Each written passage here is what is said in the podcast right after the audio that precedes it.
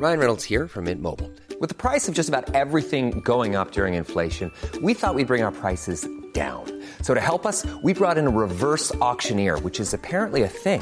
Mint Mobile unlimited premium wireless. Ready to get 30, 30, bit to get 30, bit to get 20, 20, 20, bit to get 20, 20, bit to get 15, 15, 15, 15 just 15 bucks a month. So, Give it a try at mintmobile.com slash switch.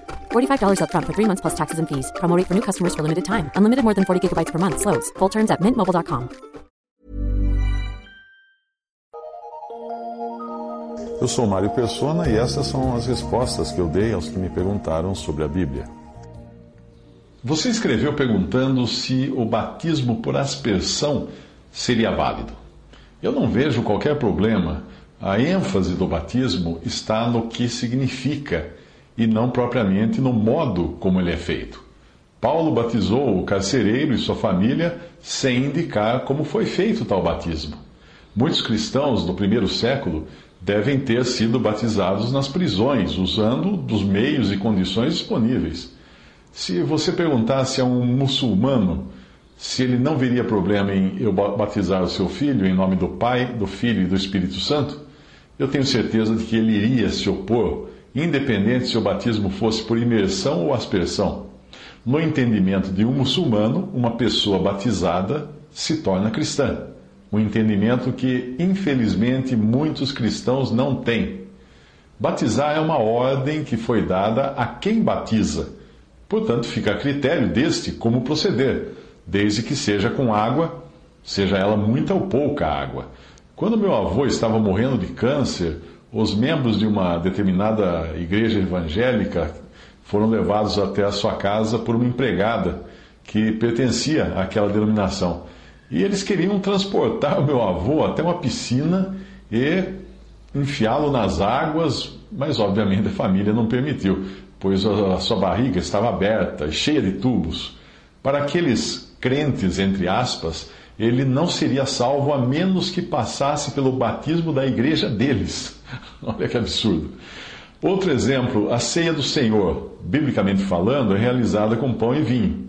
Porém, em uma conferência com irmãos nos Estados Unidos, eu participei uh, ali de uma, de uma ceia onde eles precisaram usar pão e suco de uva, porque eles tinham alugado o salão de uma escola e lá é proibido entrar qualquer tipo de bebida alcoólica numa escola, nas dependências de uma escola. Então, excepcionalmente, naquela vez pelo menos, a ceia foi realizada daquele modo, mas não deixou de ter o mesmo significado. Eu vou traduzir a seguir alguns textos escritos por irmãos do século XIX e início do século XX que podem ajudar na compreensão do assunto do batismo.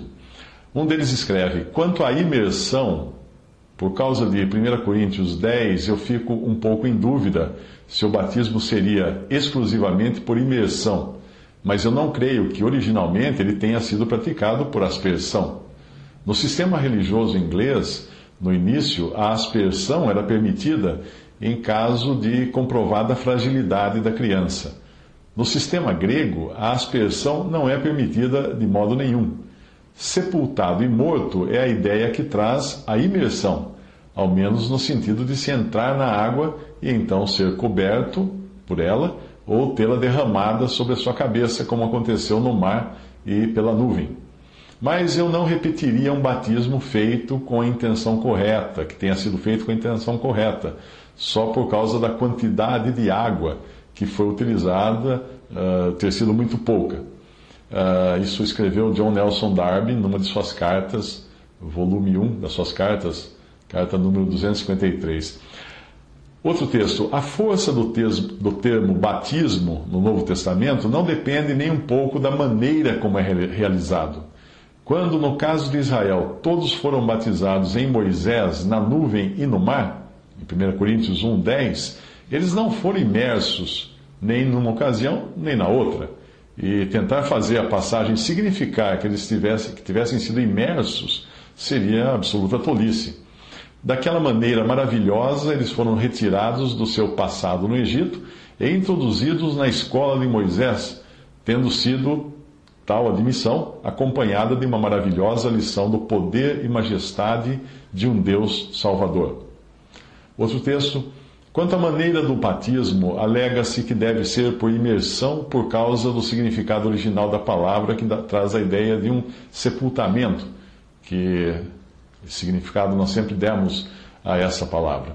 Todavia, o fato de as cerimônias judaicas de aspersão, ah, mencionadas em Hebreus 6, versículo 2, serem chamadas de batismos, destrói o argumento geralmente feito de que apenas a imersão pode ser chamada de batismo.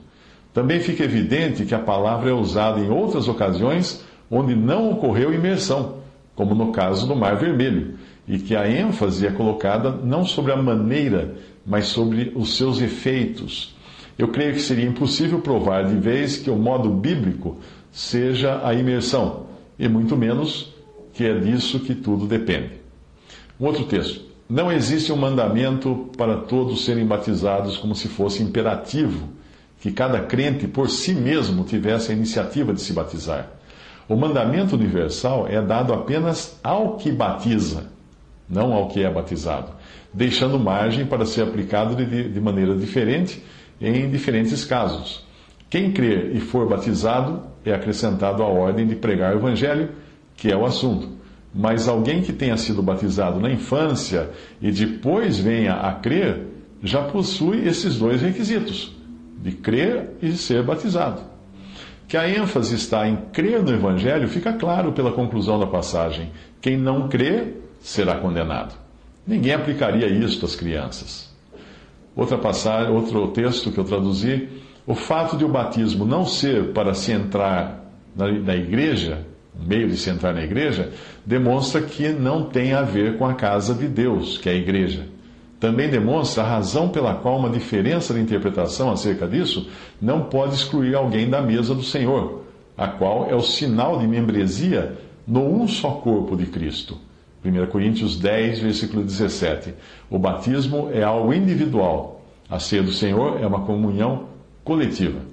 Essas últimas, uh, esses últimos textos são de uh, Grant, um autor chamado Grant, F.W. Grant ele escreve num livro chamado Razões para a Minha Fé no que concerne ao batismo. Um outro, um outro texto.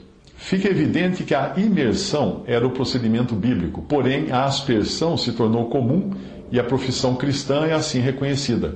A água, muita ou pouca, significa associação com a morte de Cristo. O batismo não se refere ao estado subjetivo de espírito da pessoa no momento em que é batizada. O batismo não confere qualquer virtude ao batizado. É algo totalmente objetivo. Essa é um texto de um autor chamado T. Oliver, de um semanário de comentários da Bíblia.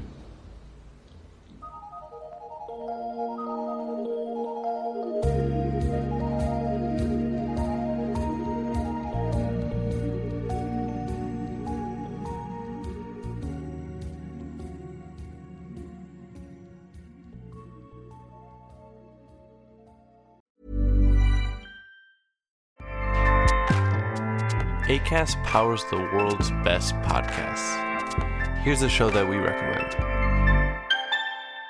The Real Housewives is a guilty pleasure for most, but if you're looking to not feel guilty about that pleasure, tune in to Everything Iconic with me, Danny Pellegrino, where I break down all the messy moments and behind the scenes antics of Bravo's popular franchise. And on Everything Iconic, I also interview celebrity guests like Kelly Ripa, Kiki Palmer, Drew Barrymore, Cameron Diaz, and more about their guilty pleasures, their past work, and so much more. So if you're pop culture obsessed and find yourself watching way too much reality TV like me, tune in to Everything Iconic with Danny Pellegrino wherever you listen to podcasts.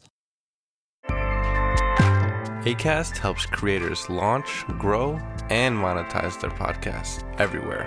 ACAST.com.